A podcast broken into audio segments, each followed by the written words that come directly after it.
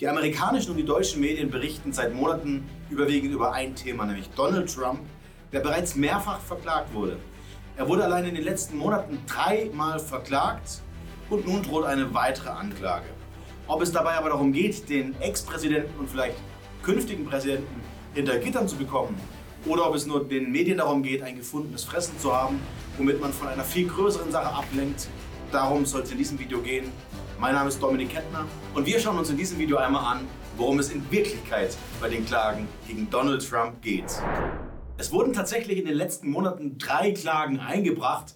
Das ist übrigens das erste Mal in der Geschichte, dass ein amerikanischer Präsident im Nachgang verklagt wird. Bei den drei Klagen geht es im Konkreten um drei verschiedene Fälle. Im ersten geht es darum, dass seine Zuordnung und seine Position beim Sturm aufs Kapitol in diesem Fall konkret zurechtgerückt werden soll und seine Rolle eingeordnet werden soll. Beim zweiten Fall geht es um die Fälschung von angeblichen Geschäftsdokumenten und im dritten Fall sogar noch ein viel schwerwiegenderer Vorwurf, denn man wirft ihm vor, unbefugte Aufbewahrung von Geheimdokumenten zu verüben. Bald dürfte sogar ein vierter Vorwurf, nämlich der Vorwurf wegen der Manipulation des Wahlergebnisses im Jahr 2020 folgen. Auch hier möchte man eine weitere Nebelkerze zünden. Die Anwälte von Donald Trump sagen allerdings dazu, dass ihrer Meinung nach ein Freispruch erfolgen wird. Dieser Meinung bin ich übrigens auch. 2024 darf Donald Trump also dennoch als US-Präsident kandidieren. Das ist die große Sorge von Joe Biden, denn viele, viele von uns wissen bereits, dass Donald Trump bei weitem bessere Chancen bei der nächsten Wahl hat als Joe Biden oder auch in Fachkreisen Sleepy Joe genannt. Ja. Kleptocracy. Warum also der ganze Zirkus, fragen Sie sich. Es ist in Wirklichkeit wahrscheinlich wie immer, es geht um die Ablenkung von einer viel größeren Sache, einer Sache, die ein Ausmaß hat, die den US-Präsidenten tatsächlich sein Amt kosten könnte, wenn es zum Tragen kommt, dass die Vorwürfe als real und wirklich geschehen eingestuft werden. Leider wird damit aber nicht nur vor den Problemen der Vereinigten Staaten abgelenkt, sondern auch vor den Problemen, die wir selbst vor der eigenen Haustüre hier in Deutschland haben. Welche Probleme dies sind und wie wir sogar diese Probleme nutzen können, um davon zu profitieren, darüber spreche ich am 23. August in der dritten Kettner Gold Night. Es wird also nicht nur Gold zu gewinnen geben und spannende Themen rund um die Finanzwelt, die uns alle berühren, die den Vermögensumbruch und die Enteignungen dieser Zeit beschreiben und Lösungen bieten, wie man sich schützen kann. Nein, wir sprechen vor allem darum, wie man diese Probleme für sich nutzen kann, um sogar davon zu profitieren. In der dritten Kettner Gold Night am 23. August oder dem Videos der Anmeldelink geht es also wieder mal unzensiert zur Sache. Ich freue mich, wenn Sie dabei sind. Wir schauen nur zurück, warum der US-Dollar am Scheidepunkt steht und gerade die Klippe hinunterfällt. Schauen wir uns nun also einmal an, was die kriminellen Machenschaften der Biden Family mit den Vorwürfen und den Klagen des ehemaligen Präsidenten Donald Trumps zu tun haben sollen. Denn nachdem die gesamte Biden Family etwas weiter ins schlechte Licht gerückt wurde und der Sohn von Joe Biden, Hunter Biden, mit seiner Laptop-Affäre riesige Wellen um sich schlug und ebenfalls der Vorwurf im Raum stand, dass er Korruptionsvorwürfe bzw. Schmiergeld bekommen haben soll, wird nun die Schlinge um den Hals von Joe Biden immer enger.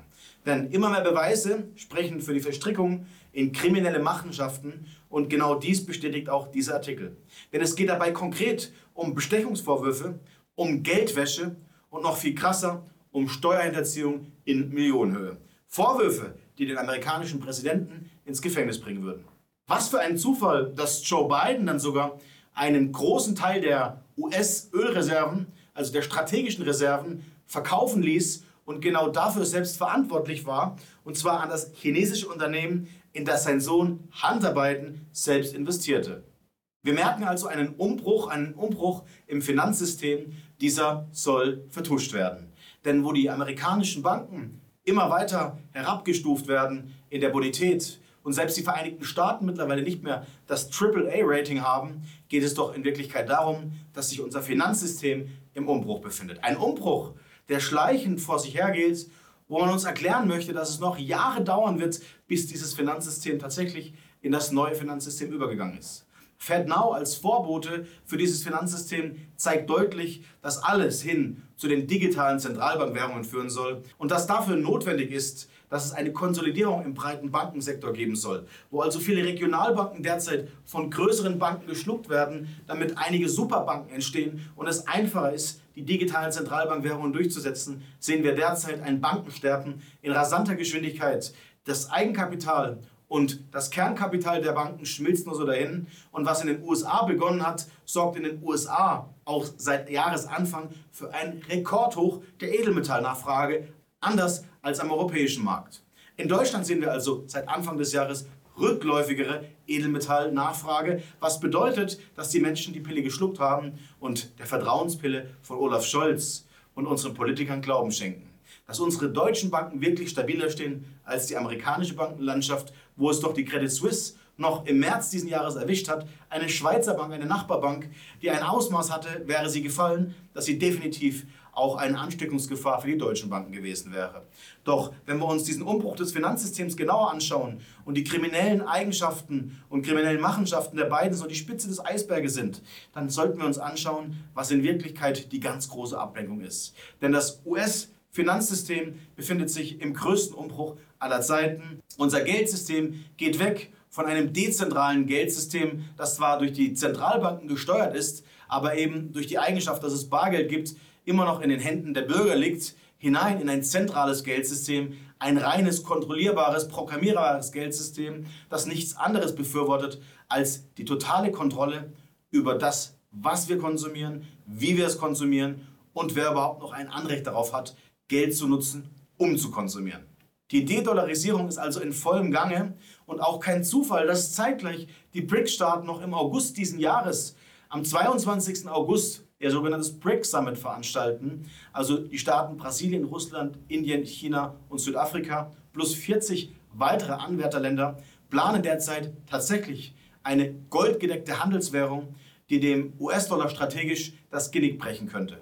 Denn wo der US-Dollar als Handelswährung und zur Bezahlung von jeglichen Öltransaktionen in den letzten Jahrzehnten zur weltweiten führenden Leitwährung wurde, kann er genauso schnell auf diesem Weg abgelöst werden, wenn ein Großteil der mächtigen Ölländer dieser Welt dem US-Dollar den Rücken kehren. Und genau das ist es, was derzeit passiert, warum wir abgelenkt werden sollen und warum Donald Trump mit einer Klage nach der anderen beschossen wird, dass die Menschen wieder Brot und Spiele haben. Genauso wie es sein muss, damit man in Wirklichkeit nicht erkennt, worum es geht. Immer mehr Länder stoßen den US-Dollar nämlich ab.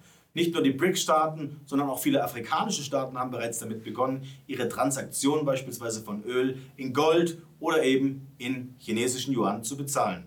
Richtig gehört, was vor ein oder zwei Jahren noch nicht vorstellbar war, wurde jetzt zur Realität. Zeitgleich horten diese Länder immer mehr und mehr Gold und das alternative Zahlsystem FedNow, also der Vorbote der amerikanischen digitalen Zentralbankwährung, des digitalen Dollars, wurde im Juni bereits ausgerollt. Zeitgleich wurde von der Fed, der amerikanischen Notenbank, das sogenannte Novel Activities Supervision Program ins Leben gerufen. Dieses Programm tut nichts anderes, als den Kryptowährungen und den Stablecoin-Aktivitäten von US-Banken eine Regulation überstülpen, dass man hier nicht mehr von einem freien, dezentralen Markt sprechen kann, sondern dass der Staat die Kontrolle übernimmt. Man sieht also, dass derzeit die Konkurrenz für den digitalen Dollar beseitigt wird und dies in rasanter Geschwindigkeit. Und wie Sie nun wissen, ist das alles kein Zufall.